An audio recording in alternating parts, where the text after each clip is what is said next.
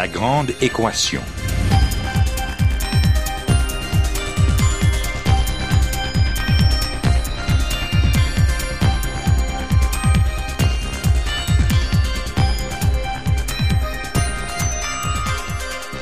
Ici Normand Mousseau, bienvenue à La Grande Équation, votre rendez-vous hebdomadaire avec la science.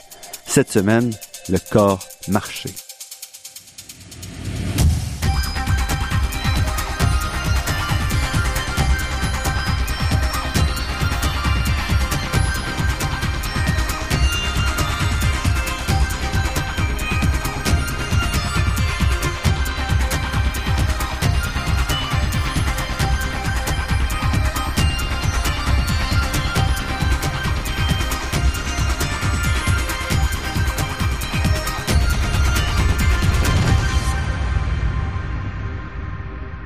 Les avancées médicales des dernières décennies ont vraiment modifié de façon très très importante la façon dont le corps est perçu.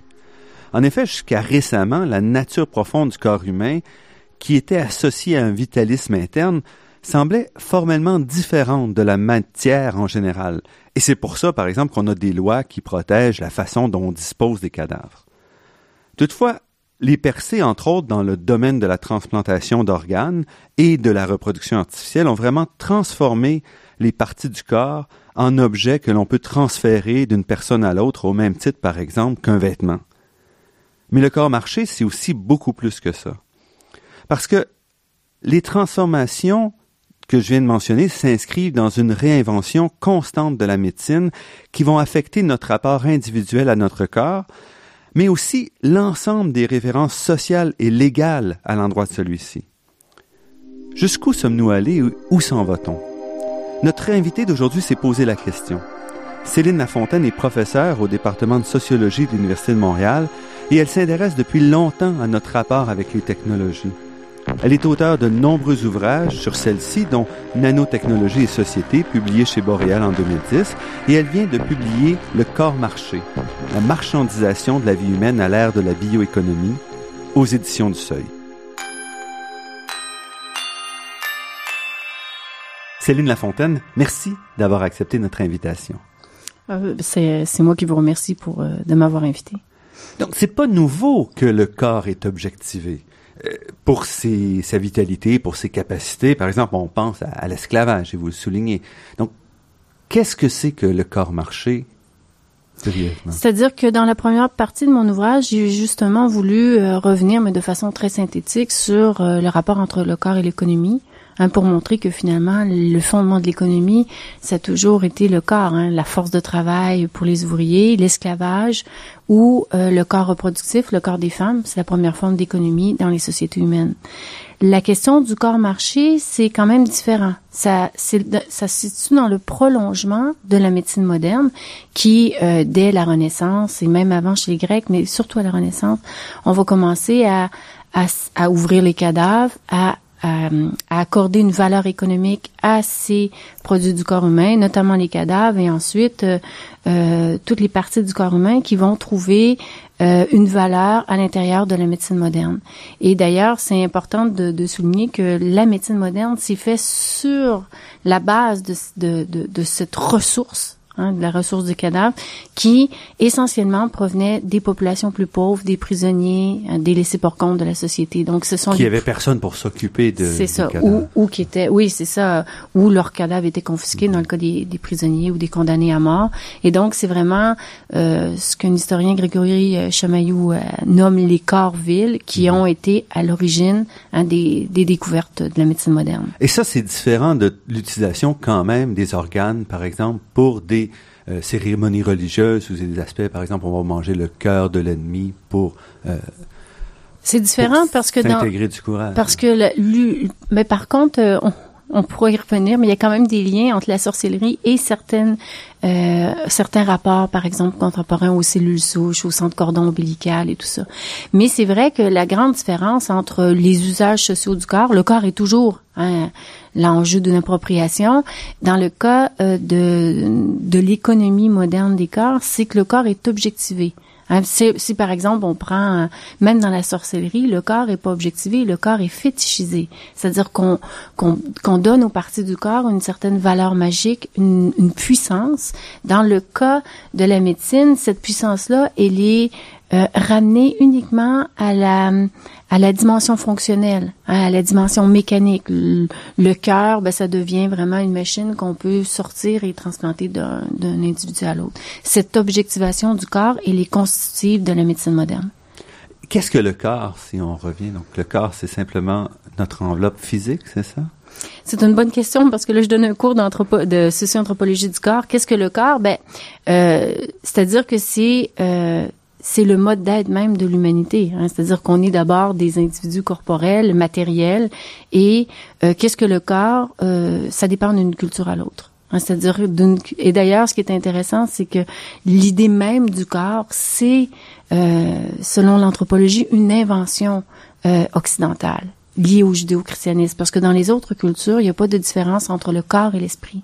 Hein, les, les, corps sont pris dans des, sont pris dans la nature, sont pris dans des esprits. Il n'y a pas de différence entre corps et esprit. Donc, il n'y a pas la notion de corps en tant que telle. La notion de corps, elle est étroitement liée au judéo-christianisme. Dans le sens que nous, on a une âme qui se sépare et on a le corps et pendant longtemps, même si c'était cette grande bataille, j'ai des cartes entre autres, mm-hmm. où l'esprit, le corps, qu'est-ce que mm-hmm. c'est? Donc, cette séparation-là, vous dites, elle n'est pas présente partout? Non, elle n'est pas présente partout. D'ailleurs, ça, c'est un anthropologue, Maurice Lénard, qui avait travaillé chez... Euh, en Nouvelle-Calédonie pendant des années, hein, dans, les années 40. C'était et quand lui avait demandé euh, au chef, un des chefs des tribus dans lesquelles il a vécu longtemps, qu'est-ce qu'on vous a apporté, il s'attendait. En plus, c'est un missionnaire. Il s'attendait à ce que le chef lui dise, ben vous nous avez apporté l'esprit, dans le sens de de la religion, du christianisme. Et le chef a répondu, vous nous avez a répondu, vous nous avez apporté le corps justement parce que c'était une notion dans sa forme séparée matérielle qui était absente de cette culture-là. Hein, le corps, c'est les formes matérielles que prennent le monde des esprits, donc il n'y a mhm. pas de différence entre eux. Et donc ça, c'est vraiment, c'est peut-être un peu euh, complexe à comprendre, mais c'est vraiment une dimension fondamentale de, de, la culture occidentale, cette séparation entre le corps et l'esprit. Et cette séparation-là persiste, si on veut, après la mort euh, de l'individu. Euh, ben, c'est-à-dire, ben là, on pourrait aller plus loin parce que dans, dans, dans, dans le christianisme à l'origine, pourquoi le respect des cadavres était lié au fait que justement, dans la résurrection, il y a la résurrection des corps. C'est qu'il y a une mhm. séparation entre le corps et l'esprit, mais ultimement, il y aura un corps, mais qui sera pas le même corps, qui va être un corps sanctifié, un corps libéré des contraintes de la condition humaine. Mhm. Et ailleurs aussi, par exemple, on va disposer dans certaines sociétés, on va brûler le corps, donc on a quand même un traitement toujours particulier. Oh, le traitement des cadavres, ça c'est euh, une autre, c'est une question euh, qu'on, qui est au fondement de l'anthropologie. Hein, c'est-à-dire même avant, on sait que Néandertal avait un traitement particulier pour ses cadavres. Euh, puis en anthropologie, ce l'argument de base, c'est de dire que finalement la conscience projective de la mort, c'est-à-dire le fait qu'on va mourir, ce qui est mm-hmm. pas tout à fait la même chose que la conscience concrète de, la mort que certains animaux peuvent avoir, mais la conscience prospective de la mort et les rythmes associés à la mort sont au fondement de toute la culture humaine. Donc, c'est évidemment un rapport au corps et de, d'accompagner ce corps dans un, dans un voyage et de donner sens. Hein. Si on regarde toutes les civilisations ou les momies ou les, la, façon dont on traite les cendres, évidemment, on entre dans, dans le cœur de ce qu'est la culture humaine. Donc, définir ce qu'est le corps, c'est définir ce qu'est l'être humain. Et c'est ici que tous ces bouleversements médicaux affectent vraiment des, des racines très, très profondes de la culture humaine. Euh, oui, c'est-à-dire que on, s'en aperçoit aujourd'hui. Euh, aujourd'hui, le corps est décomposé. Et puis dans la culture occidentale, la, la séparation entre le corps et l'esprit, elle est quand même profondément ancrée, puisque dès Descartes, hein, on, on, Descartes a mis le corps du côté de la machine. Donc cette conception très machinique du corps, elle est constitutive de la modernité, et donc elle est porteuse justement d'une vision particulière, machinique, instrumentale mhm. du corps. Mais en euh, même temps, on avait cette vision-là, mais on avait aussi gardé les rites et les traditions qui remontaient en avant. Donc, ça n'avait pas été complètement incorporé. C'est ça, c'est-à-dire que le corps est à la fois le, moteur de la subjectivité, Hein, c'est, c'est, d'ailleurs les tensions qu'on voit dans le monde contemporain, c'est-à-dire puisqu'on peut pas Hein, on peut pas différencier une personne de son corps, mhm. sauf à la mort. Donc, euh, il, y a, toute la dimension subjective du corps qui est, qui est fondamentale, qui est au cœur ben, de la culture occidentale et de plus en plus, même dans le monde contemporain, ce, ce culte du corps, corps-sujet, et de l'autre côté, un corps complètement objectivé. Donc, on est dans une espèce de paradoxe où à la fois c'est le support de l'identité et à la fois ça devient une pure ressource.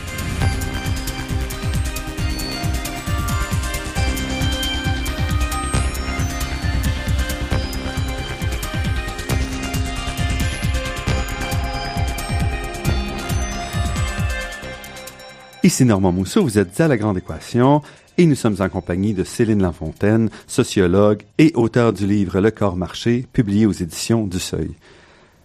Donc, pourquoi écrire un livre sur le, notre rapport au corps et les changements qu'on connaît aujourd'hui? Ben, à vrai dire, ce livre est la suite d'un précédent bouquin qui s'appelait La société post-mortelle, où je m'étais intéressée à la quête d'immortalité par la science.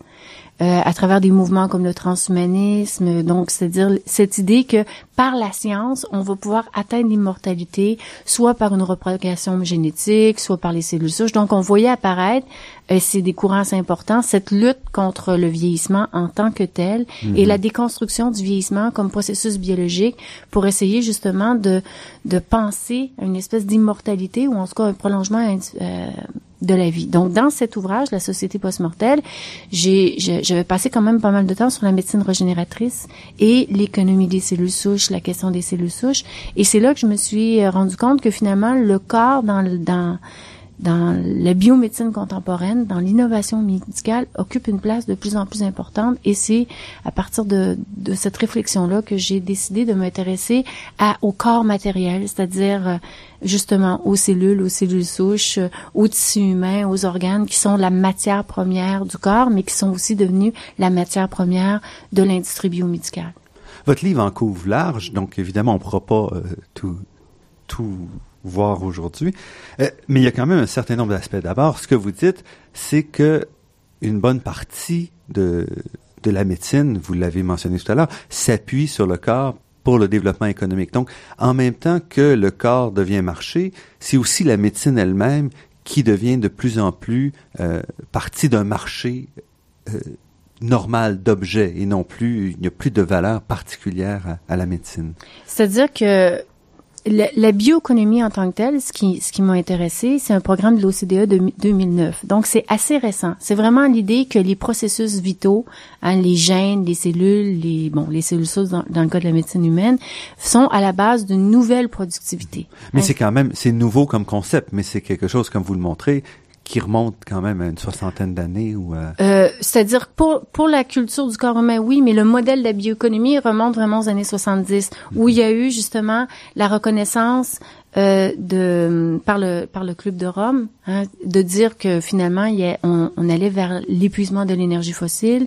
Il y avait la, la dématérialisation de l'étalon or hein, pour mm-hmm. l'économie, et c'est à ce moment où l'industrie américaine s'est mise à subventionner très fortement les biotechnologies. Et les biotechnologies, c'est vraiment justement l'utilisation des forces productives du vivant dans la décomposition. Hein, non plus les, les, les, vivants en tant que tels, c'est-à-dire mhm. les organismes, mais vraiment les composants. Morceau par morceau. Morceau par morceau. Donc ça, c'est la bioéconomie dans laquelle s'inscrivent euh, les euh, les nouvelles économies du corps, qui sont celles des cellules, des cellules souches, des gènes, et qui est une grande partie de mon ouvrage. Mais pour comprendre la particularité euh, du corps humain, parce que la bioéconomie, c'est tout, c'est l'agriculture, on, on a qu'à penser aux EGM, c'est aussi euh, l'industrie, Hein, à partir des organismes, euh, ce qu'on est en train de faire, la biologie synthétique et tout mhm, ça. Mhm. Mais moi, ce qui m'intéresse, c'est la question du corps humain. Et pour comprendre les usages euh, médicaux du corps, ben, il faut remonter euh, au moins à la, ben, évidemment, à l'origine, c'est les cadavres, comme je vous l'ai dit,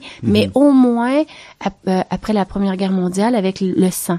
Hein, la symbolique du sang et les premières transfusions sanguines où le sang est devenu un élément important hein, de, de la médecine, de la façon de le soigner. Sauf que les même, je dirais, et je pense que ça c'est assez prouvé historiquement, que les systèmes de santé reposent sur cette économie du sang qui était pensée essentiellement comme une économie du don.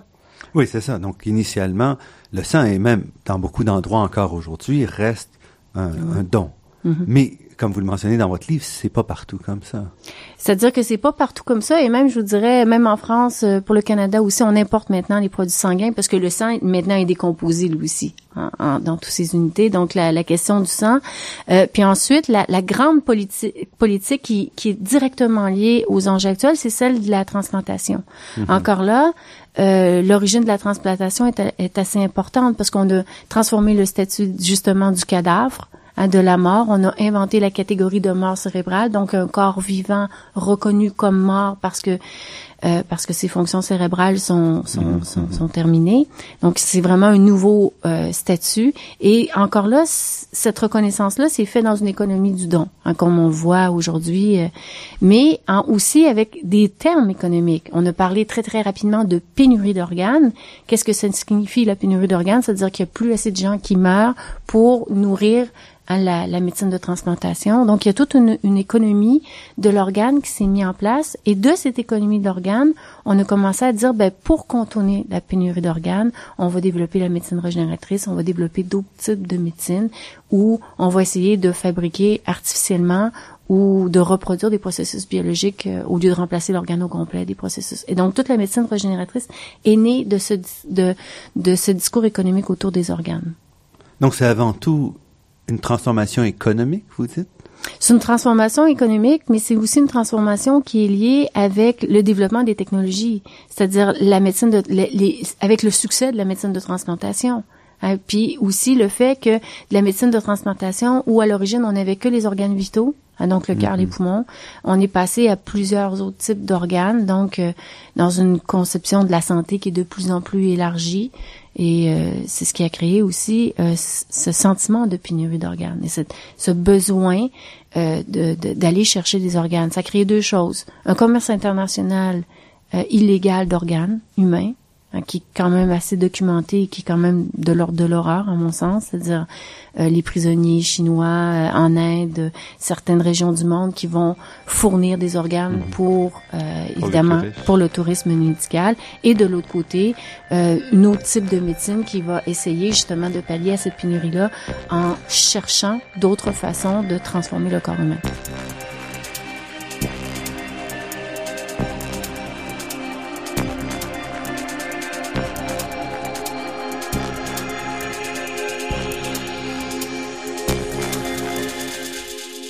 Ici Normand Mousseau, vous êtes à la Grande Équation sur les ondes de Radio VM et nous sommes en compagnie de Céline Lafontaine, sociologue.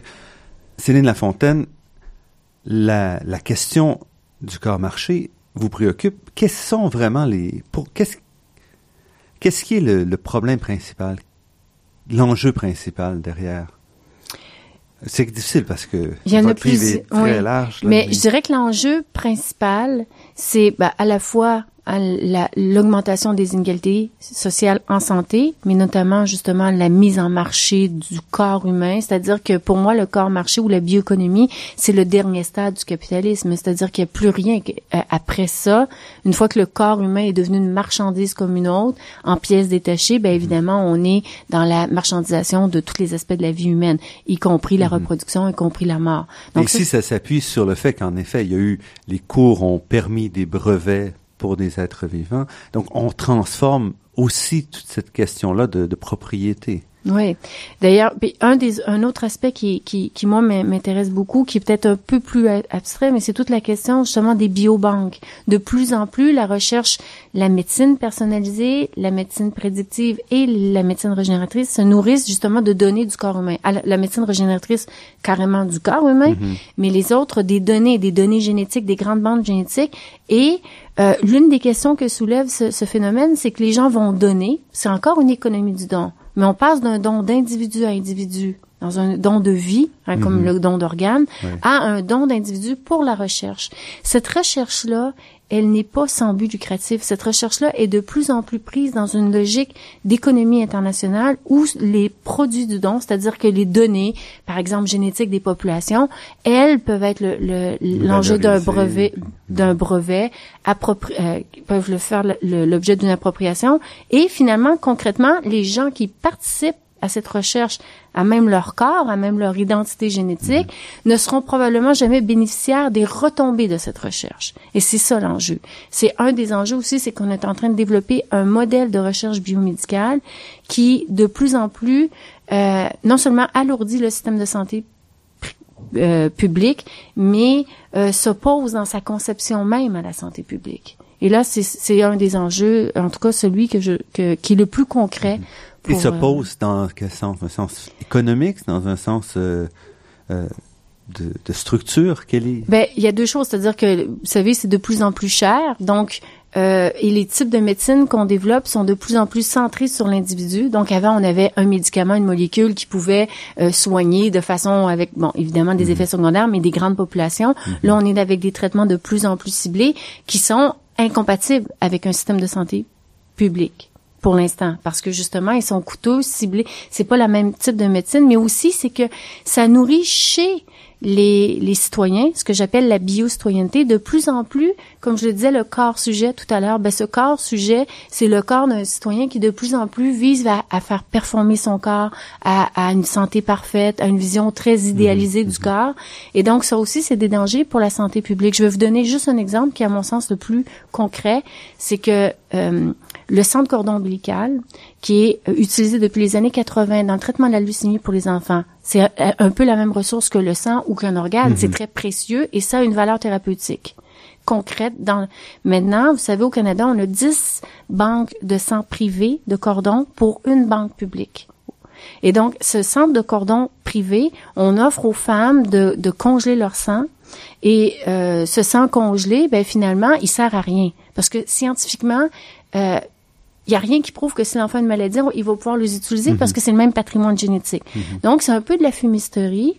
Et euh, d'ailleurs, c'est interdit dans d'autres pays. Et ce que ça fait, c'est que ça prive justement la santé publique de nos ressources biologiques. Parce que ces cordons-là sont pas accessibles c'est ça. aux banques publiques. Oui, puis bon, donc il y a toute une question aussi. Mais quel est le modèle derrière? Mhm. Le modèle, c'est de dire, ben moi, j'ai des sous, je vais conserver le, le sang de cordon de mon enfant et c'est présenté comme une assurance maladie familiale.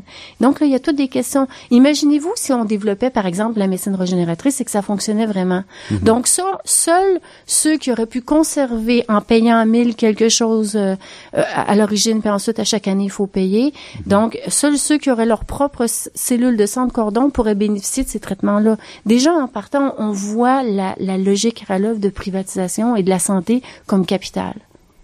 Et ça, c'est une transformation majeur ou non? Parce que si on recule quand même en arrière, je suis d'accord que les médecins étaient moins performants, mais c'était quand même une médecine euh, privée où les gens, il y, a, 30 ans, il y a 40 ans, un peu, plus par exemple, quand on n'avait pas de système euh, public au Canada, les gens euh, étaient traités de manière très très diverse. Encore en Chine, par exemple, il n'y a pas de système de, de santé public c'est aussi le cas. Donc, est-ce qu'il y a vraiment un changement? Ben, pour ce qui est, évidemment, euh, le système de santé publique, c'est une nouveauté historique et ça a amené quand même euh, des effets concrets dans la population, l'augmentation de l'espérance de vie, mais aussi l'augmentation, la, diminution des inégalités mm-hmm. sociales, bien qu'elles soient encore là.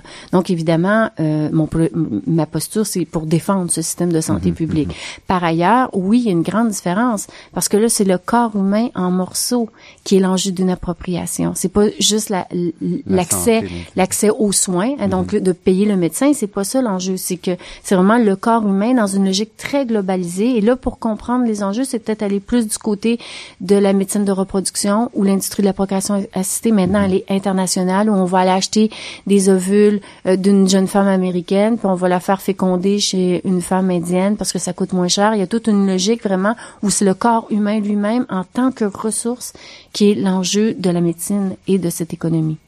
Donc, ça joue à plusieurs niveaux parce que à la fois, quand vous dites en morceaux, on s'en va vers des morceaux qui seront fabriqués hors du corps humain en partie. Donc, on va essayer de reconstruire certains organes relativement simples in vitro. Donc, ici, on sort les morceaux. Et dans l'autre cas, c'est on va utiliser le corps humain d'autres individus pour, euh, pour des besoins ou des, des, volontés, si on veut, de, mm-hmm. de certains individus. Il y a, il y a, il y a dans, dans le corps marché, il y a le corps sujet et le corps objet, comme je l'ai dit. Mm-hmm. Donc, celui qui veut, hein, c'est celui qui capitalise, qui voit sa santé comme un capital et son corps comme un capital.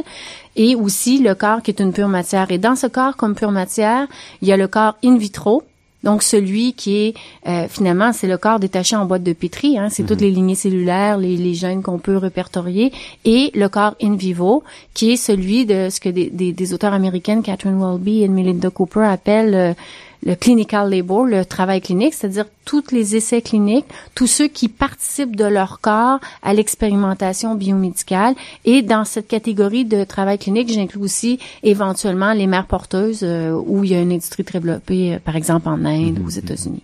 Oui, parce que je vais revenir tout à l'heure sur la mhm. question de, de, la femme, parce que mhm. ce que vous montrez aussi, c'est que, encore une fois, la, la, femme se retrouve prise au, au cœur de, de ce marché-là, euh, malgré elle, et souvent du, mauvais côté de, mm. de l'échange.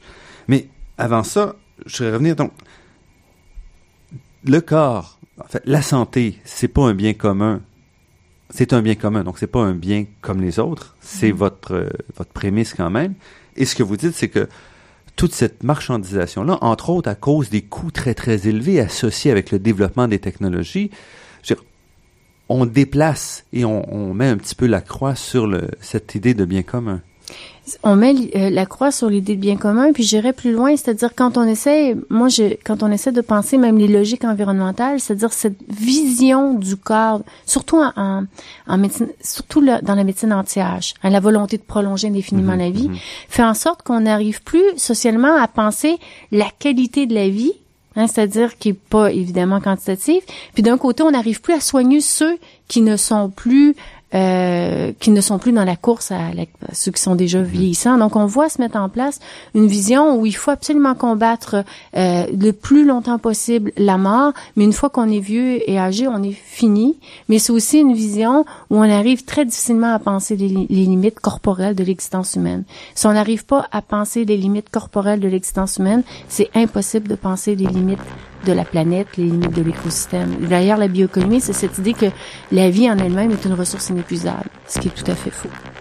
Restez avec nous, notre entretien avec Céline Lafontaine se poursuit après cette pause.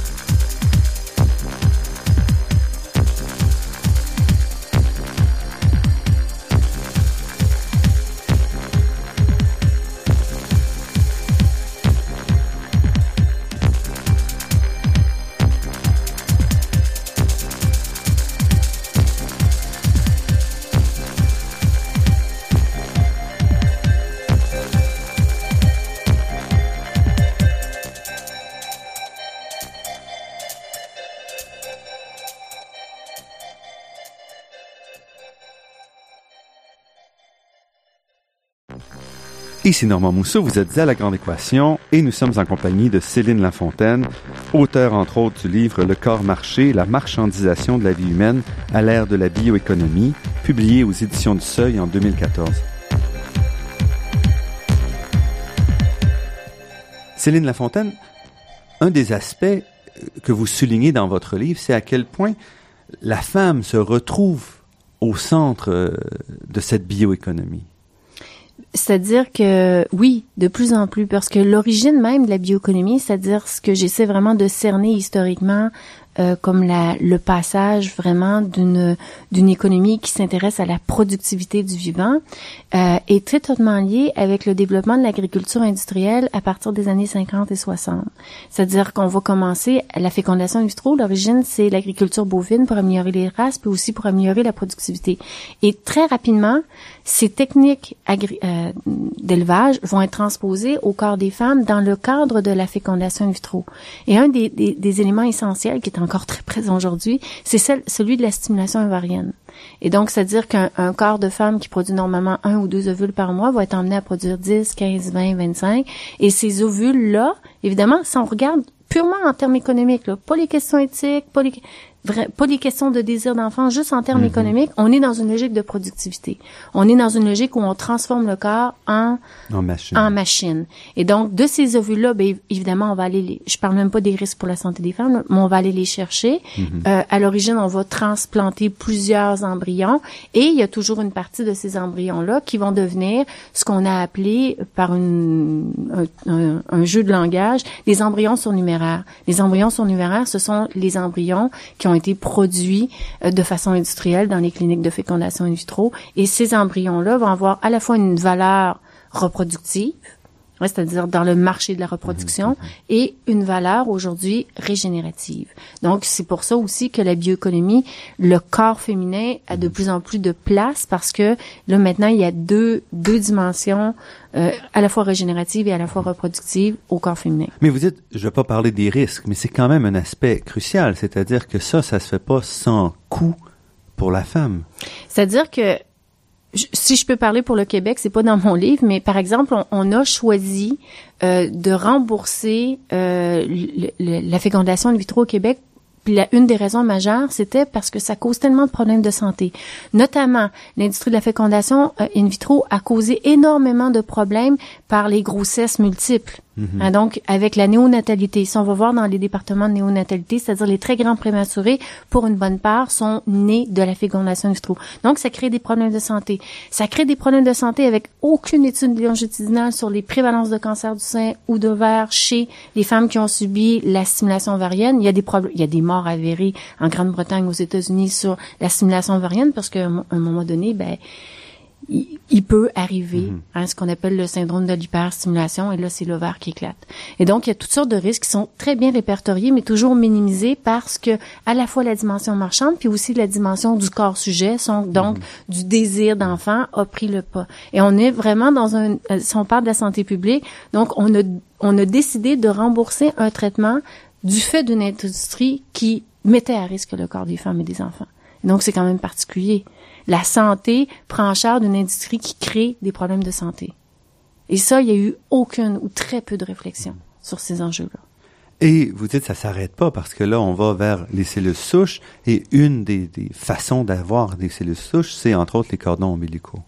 Euh, ben, il y a les cordons ombilicaux, mais il y a les cellules souches embryonnaires. Les cellules souches embryonnaires qui sont vraiment encore plus... Euh, c'est les talents hors de la bioéconomie parce qu'il y, y, a, il y a à la fois, on parlait tout à l'heure de la du fétichisme ou de l'aspect, mhm, c'est-à-dire mhm. l'embryon. Ben évidemment, il est capable de, de, de, de donner un, être humain, donc il peut donner tous les types de...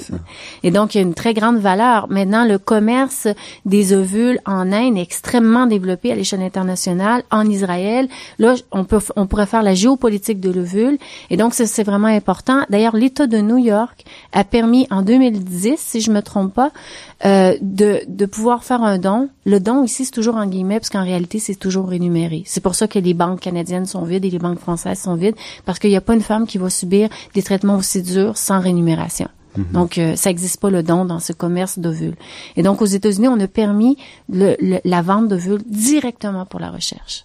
Ça, c'était une fracture historique. C'est-à-dire que là, il y a plus... Parce qu'avant, ça passait par les banques de fécondité. Oui, avant, ça passait par le désir d'enfant, mhm. par l'idée de, de, permettre à des gens d'avoir des enfants. Et là, ça a été directement pour la recherche.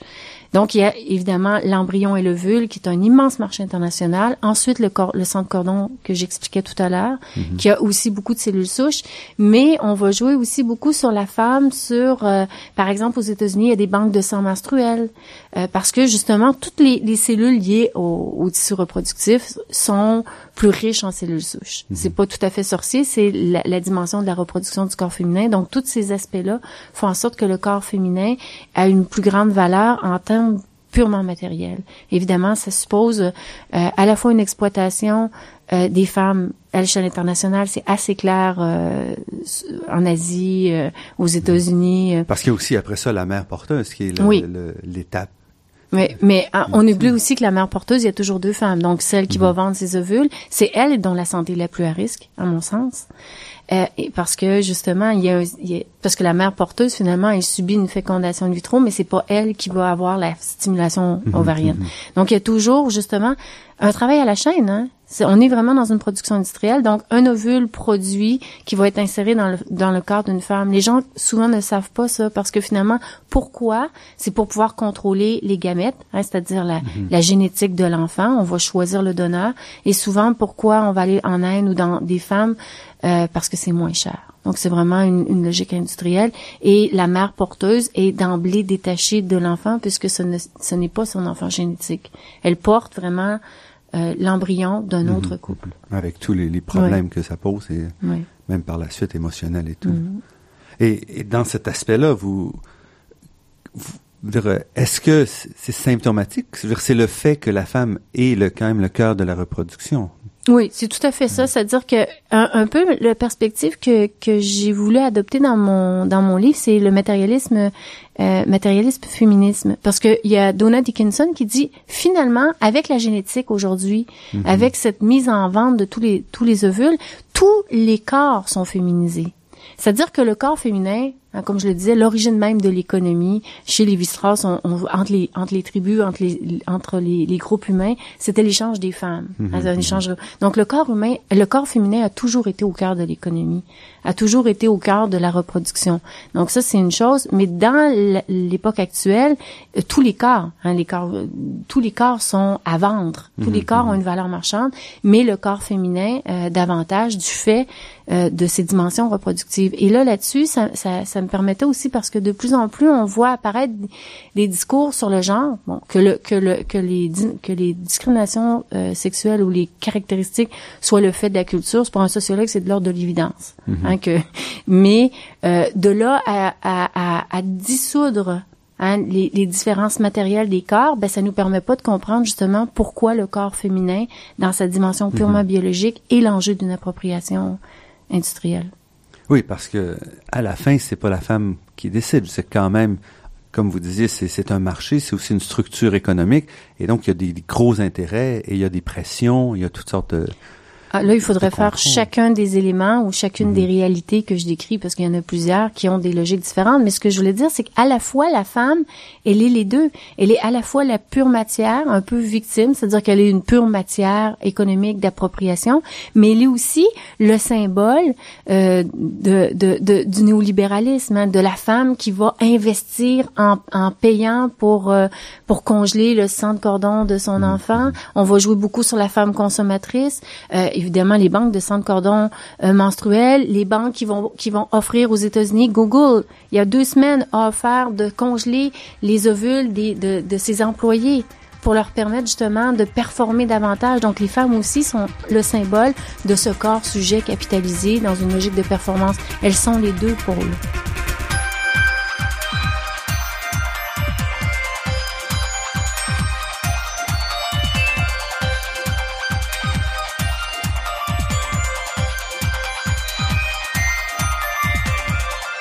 Céline Lafontaine, je voudrais aussi qu'on revienne un peu sur l'industrie pharmaceutique, parce que ce dont on a parlé jusqu'à présent, c'est essentiellement l'industrie plus médicale d'opération sur le corps, mais un des aspects que vous soulignez aussi dans votre livre, c'est que l'industrie pharmaceutique est aussi une très grande utilisatrice de corps. Oui, ben c'est-à-dire que un des éléments que j'ai analysé, mais moins parce que je m'intéresse plus aux nouvelles technologies, euh, c'est justement le, les, les corps, euh, le corps in vivo, c'est-à-dire que l'industrie pharmaceutique euh, depuis les années 50 doit, hein, pour avoir euh, doit euh, homologuer, ouais, les, homologuer les, les, les, les, molécules, doit passer par un cadre assez rigide, mm un décès clinique. Et, et, là, il y a vraiment un phénomène euh, à partir des années 80 d'exportation hein, des essais cliniques vers l'Inde, vers la Chine pour une bonne part, même si les États-Unis demeurent un des endroits où il y en a le plus. Donc, les essais cliniques, c'est quoi? C'est évidemment des gens qui acceptent sous à, partir de la rémunération, mais sans aucune condition de travail, sans aucune, c'est, qui sont un peu laissés à eux-mêmes après, mhm, mhm. Hein, de, de, de d'expérimenter des médicaments sur eux. Donc, pas besoin de vous dire que l'inégalité sociale, ceux qui vont devenir des cobayes, évidemment, c'est parce qu'ils ont besoin d'argent rapidement, c'est des étudiants, c'est des immigrants, c'est des gens qui sont dans des... qui vont... L'industrie euh, pharmaceutique se nourrit de ces corps-là. Elle a vraiment de, des essais cliniques de plus en plus importants et de... de donc, c'est vraiment un, phénomène euh, majeur de, d'utilisation du corps humain par le biais de l'industrie euh, biomédicale. Mais ce qu'on voit à l'œuvre de plus en plus avec les nouveaux traitements, c'est que la, la valorisation de de cette quête d'immortalité par la science, la croyance à la toute-puissance de la science, et aussi une, transformation du corps vu comme un capital. Hein, ce que je vous expliquais, mm-hmm. on va on va capitaliser sur son corps, on pense que le corps c'est notre capital, ce qui fait en sorte qu'on on a vu apparaître à partir des années 80 euh, notamment dans le cas du sida, des gens qui vont demander. Donc des malades qui voulaient être cobayes pour dire euh, moi il m'en reste plus longtemps à vivre, je suis prêt à tester des, des médicaments qui pourraient. Euh, Exactement. On peut comprendre sociologiquement le tragique Hein, le tragique de cette communauté-là, qui a quand même des caractéristiques particulières, donc une communauté d'hommes plutôt instruits, qui croient en la science, euh, une communauté euh, homosexuelle qui justement, normalement, c'est des gens plus instruits, euh, cultivés, donc qui ont un certain rapport particulier à la science, qui vont faire ces revendications-là face à un, désastre dans leur communauté. Hein. Mm-hmm. Et donc, mais ce, ce droit à l'essai est en train de devenir, de transformer notre, le, le, le rapport entre sujet-objet et sujet euh, Écart sujet. Écart sujet, corps, mm-hmm. corps objet, écart sujet, parce que de plus en plus, justement, les gens veulent participer à des essais cliniques. En cancérologie, si on va voir, ou en oncologie, euh, ce mm-hmm. qu'on dit ici, c'est-à-dire de plus en plus de gens sont sur ce qu'on appelle des, des, essais cliniques. Mm-hmm. Hein, ils sont sur des protocoles de recherche. Et donc, ce qu'on voit à l'œuvre, c'est l'effacement de la barrière entre la clinique et la recherche. Mhm. Et donc, ça devient très particulier, ça pose des problèmes. C'est-à-dire, le patient, évidemment, du point de vue du patient, euh, ben lui, il veut juste, il veut survivre. Ça, on peut comprendre. Mais cette revendication-là fait en sorte que euh, les enjeux économiques sont masqués. Et il, y a des enjeux économiques majeurs. Et donc, ce que le code de Nuremberg... Donc, parce que une des choses, c'est ça. Parce que ce que vous mentionnez pas, ou vous mhm. mentionnez présentement un petit peu... Euh, euh, par le détour, c'est que ça donne aussi accès à des médicaments qu'on pourrait pas se payer si on n'était pas dans une phase d'essai. Donc, pour beaucoup de gens qui vont accepter ces médicaments-là, c'est aussi parce que si un médicament équivalent qui était déjà testé, ils pourraient pas se le payer. Ça serait 100 000 dollars ou 200 000 dollars par traitement. Alors que s'ils vont sur des traitements euh, expérimentaux, mais là, ça sera gratuit ou ça sera des frais beaucoup plus. C'est ça, c'est-à-dire que d'une certaine façon, il y a l'accès aux médicaments, mais il y a aussi euh, de plus en plus en médecine, en médecine personnalisée, euh, il n'y a pas nécessairement de traitement, mais les gens pensent qu'on va développer des traitements rapidement. Mhm. Donc les gens participent en donnant, parce que vous savez, l'idée c'est d'aller chercher des tout de suite les, des, des, cellules, des prélèvements cellulaires chez les gens malades pour essayer d'intervenir rapidement. Mais le, ce qui ressort de tout ça, c'est ce qu'on appelle la médecine translationnelle. Et la médecine translationnelle, c'est l'annihilation de la différence entre le, la clinique et le soin. Et là, ça pose beaucoup de questions parce que quand on regarde dans les définitions, l'enjeu majeur, c'est la commercialisation et l'accélération de la marchandisation. La dimension économique, elle est première. Et, et ce qui n'est pas vu ou ce qui est, ce qui est pas ressenti évidemment par les participants ce qui n'est pas ressenti par les participants, et ça pose évidemment toute la question du consentement éclairé, qui est la base hein, de, de, de, de, nos systèmes de santé, des systèmes d'expérimentation. Et ce consentement éclairé, bien évidemment, est-il vraiment éclairé quand on ne connaît pas les enjeux économiques, quand on comprend pas les enjeux dans lesquels s'inscrit la recherche? Donc, est-ce qu'on doit dire qu'il y a une manipulation profonde des, des citoyens dans cette course-là à la je dirais pas qu'il y a une manipulation, je dirais qu'il y a une transformation des valeurs citoyennes eux-mêmes. Et je vais dire un grand mot, mais les citoyens eux-mêmes deviennent de plus en plus néolibéraux. Eux-mêmes adhèrent à ces valeurs-là. Et donc, on a à la fois des gens qui euh, qu'on veut protéger, mais qui veulent plus être protégés d'une certaine façon parce qu'ils adhèrent à cette à cette croyance-là, à ces valeurs-là. Et donc, euh, ça devient de plus en plus difficile parce que les les, les les potentialités d'exploitation, les potentialités de, de conflit, hein, de mhm. conflit d'intérêts, ben ils sont, sont, ils sont dissous par le fait que les gens adhèrent. Hein, la recherche a pris la place de la religion dans notre société. Et donc les gens adhèrent de plus en plus. Et aussi, il faut être, faut être très conscient que quand on est sur un essai clinique, et ce qui est une grande partie de nos malades dans nos hôpitaux, on reçoit des meilleurs soins que si on n'est pas sur les sur les et mhm. donc évidemment il y a, il y a tout a cet aspect là il y a cet aspect là mais on devrait questionner ça mhm. c'est-à-dire dès qu'on est sur un, on sait qu'on va être suivi plus de plus près on sait qu'on va être traité aux petits soins alors que mhm. si on peut pas faire partie d'un essai clinique on on est un peu euh, Bon, on passe par le système de santé qui, comme on le connaît, et souffre de certaines lacunes. Et puis, cet aspect-là, cette transformation-là, euh, est-ce qu'on peut l'arrêter ou est-ce qu'il est souhaitable de l'arrêter? Ben, si c'est souhaitable, oui, c'est-à-dire toujours dans la perspective, est-ce qu'on considère la santé comme un bien commun? Euh, Est-ce qu'on considère les inégalités sociales comme comme une problématique euh, fondamentale? Si oui, dans ce cas-là, il faut réfléchir à aux orientations actuelles. Et si on vient sur le SIDA, par exemple, le fait que les les, les premiers malades aient été si si volontaires, si prêts à se porter à faire des tests, en fait qu'on a développé une médication dans un temps presque record. C'est-à-dire qu'en une dizaine d'années, une douzaine d'années, on avait quand même cette trithérapie, bon, mm-hmm. bithérapie qui est devenue mm. trithérapie un peu plus tard. Et donc, on pourrait dire c'est quand même un, succès marqué de ce modèle-là. Puis à la fin, c'est vrai pour les communautés homosexuelles euh, de la Californie, c'est moins vrai pour les centaines de millions d'Africains. Donc, la trithérapie est quand même disponible aujourd'hui. Oui, mais de moins en... Mais ça a pris du temps avant qu'elle soit disponible. Entre la recherche et la disponibilité, oui. Dans le cas du sida, c'est vrai, mais euh, en même temps, quand on est en médecine régénérative ou en cancérologie, c'est sans limite. C'est-à-dire que là, quand c'est le vieillissement lui-même qu'on combat, c'est pas la même chose, là il y, a, il y a, quand même des enjeux sur lesquels il faut réfléchir. Oui, effectivement, on a pu développer des médicaments en faisant de l'expérimentation. Je suis pas en train de dire qu'il faut pas faire d'expérimentation. Mhm. Je suis en train de remettre en question la logique de brevetage, d'accélération, de commercialisation euh, qui est en place, qui n'était pas tout à fait la même non plus dans les années 80 quand euh, les groupes de, de, patients atteints du sida euh, militaient. il y a eu quand même des transformations économiques. Il y a eu quand même des, des logiques d'innovation mises en place.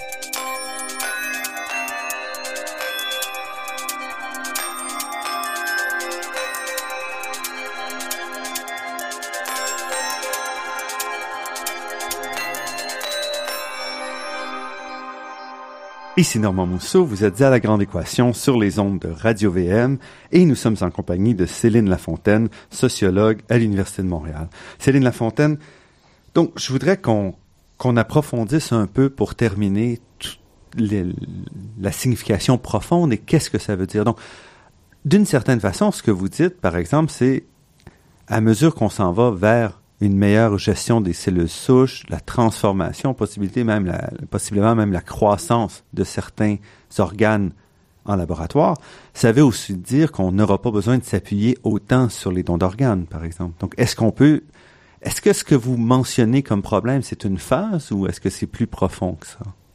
Euh, ben moi je pense que c'est plus profond que ça. Euh, de toute façon, avant qu'on arrive, parce que là on est dans une économie de la promesse, hein. Donc l'économie de la promesse, de l'innovation biomédicale, on doit promettre que dans 5, 10, 15 ans, on aura des organes artificiels pour l'instant euh, ou des organes reconstitués, mhm, mhm. ce qui est pas le cas. pour l'instant. Et il y a aussi les questions de, économiques. Un, le trafic d'organes dans le monde, les, les ça, ça coûte presque rien d'aller chercher un organe en Inde versus que ce qu'on bon et donc à mhm. qui ça s'adresse? Donc ces questions là elles sont beaucoup de l'ordre de la de la spéculation au niveau mhm. de ce que vont être les développements euh, biomédicaux. À l'heure actuelle, on n'a presque rien sur les cellules mhm. souches qui fonctionnent. Donc, est-ce que est-ce que c'est aussi une façon de masquer le problème? De faire cette promesse-là Vous parlez d'économie de la promesse? Est-ce que ce sont des façons de d'éviter le débat sur la situation actuelle? Mais l'économie de la promesse, c'est carrément le fait que les chercheurs universitaires sont obligés de faire des promesses de, de, de retombées économiques pour avoir des subventions de recherche. C'est toute la logique du brevetage, de, du start-up, c'est vraiment la logique de la recherche en, elle-même. Mhm. Hein, c'est-à-dire qu'on est dans un discours de vente maintenant. Les scientifiques doivent vendre. Et est-ce que, qu'est-ce qu'on peut vendre quand on est dans la recherche? On peut vendre du rêve, on peut vendre des promesses, on peut vendre l'idée qu'on va améliorer le monde, qu'on va améliorer la santé. Donc, c'est, c'est, c'est ça l'enjeu.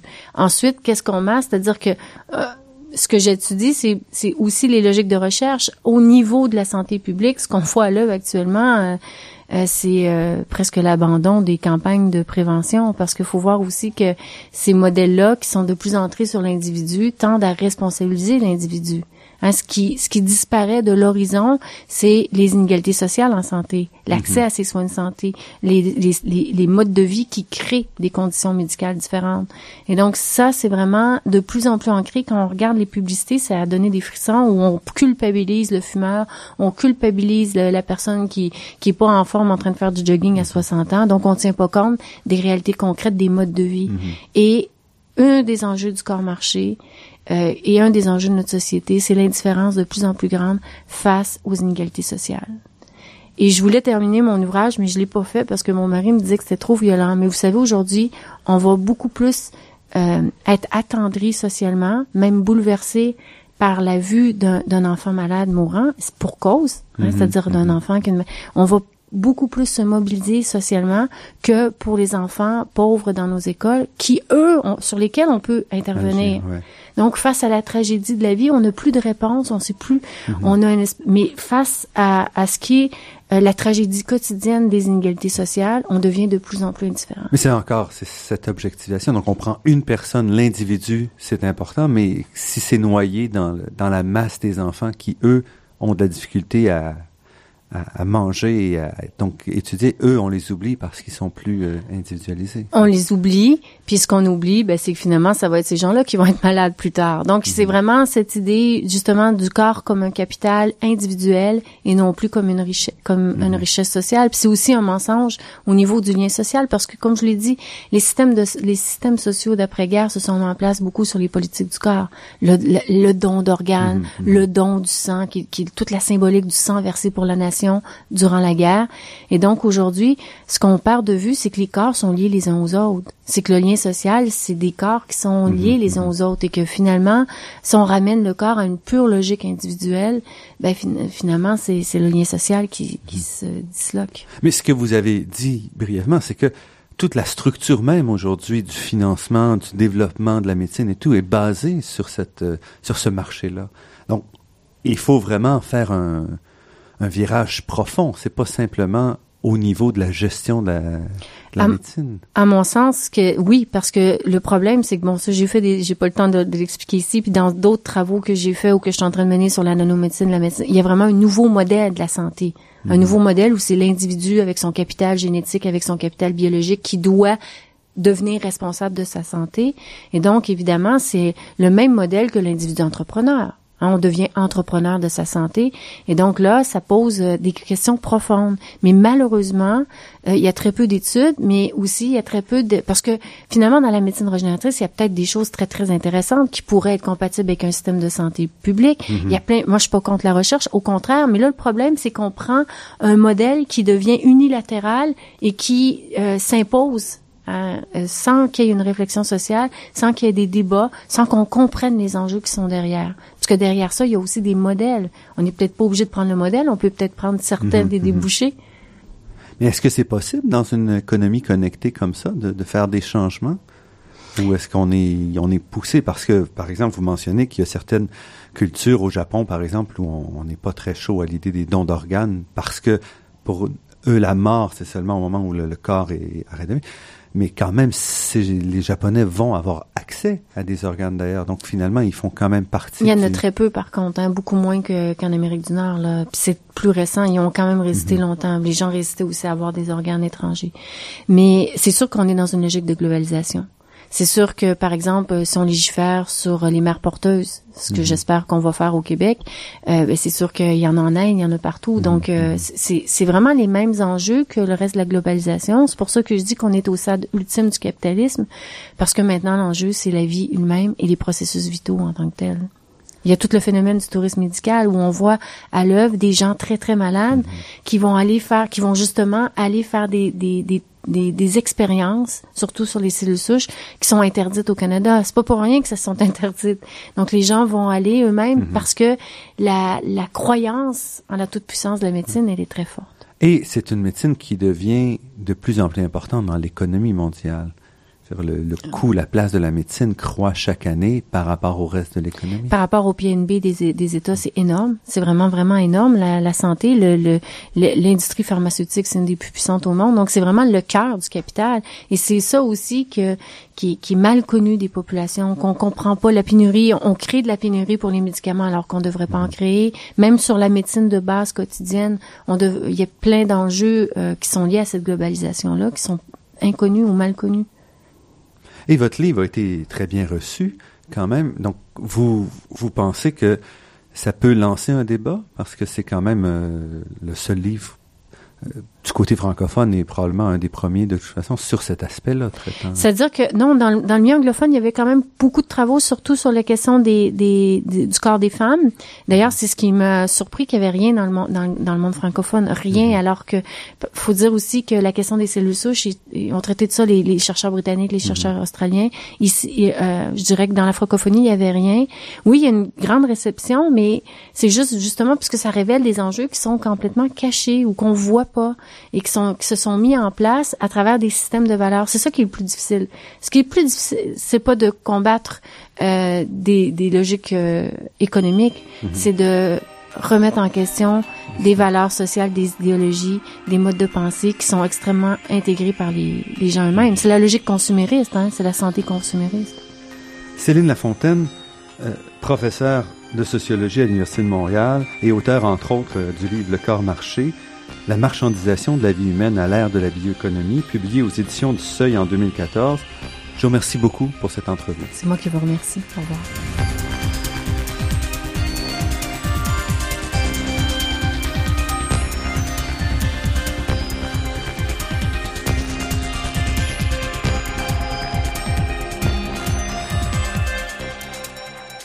Et euh, je vous conseille donc, euh, vous qui écoutez ce livre-là, qui est vraiment, qui permet de vraiment bien comprendre et de voir la transformation de la société vraiment à des niveaux qu'on n'a pas pu aborder du tout dans cette entrevue. Donc, euh, je vous conseille fortement ce livre-là de Céline Lafontaine.